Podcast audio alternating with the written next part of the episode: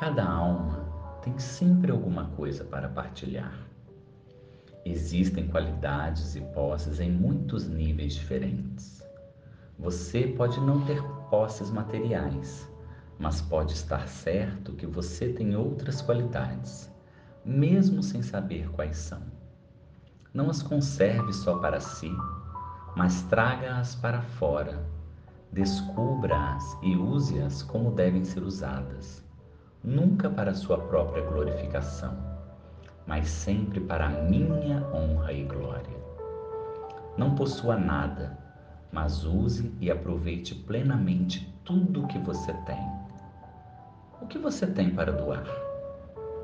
Não se apresse em descobrir se você ainda não sabe. Doe de todo o coração e doe com alegria, e seja agradecido por ter alguma coisa para doar, seja lá o que for. Quando você tiver escolhido viver desta maneira, completamente dedicado a mim e ao meu trabalho, você não mais se apegará às coisas. Perceba que tudo que você tem é meu e, portanto, deve ser compartilhado com todo.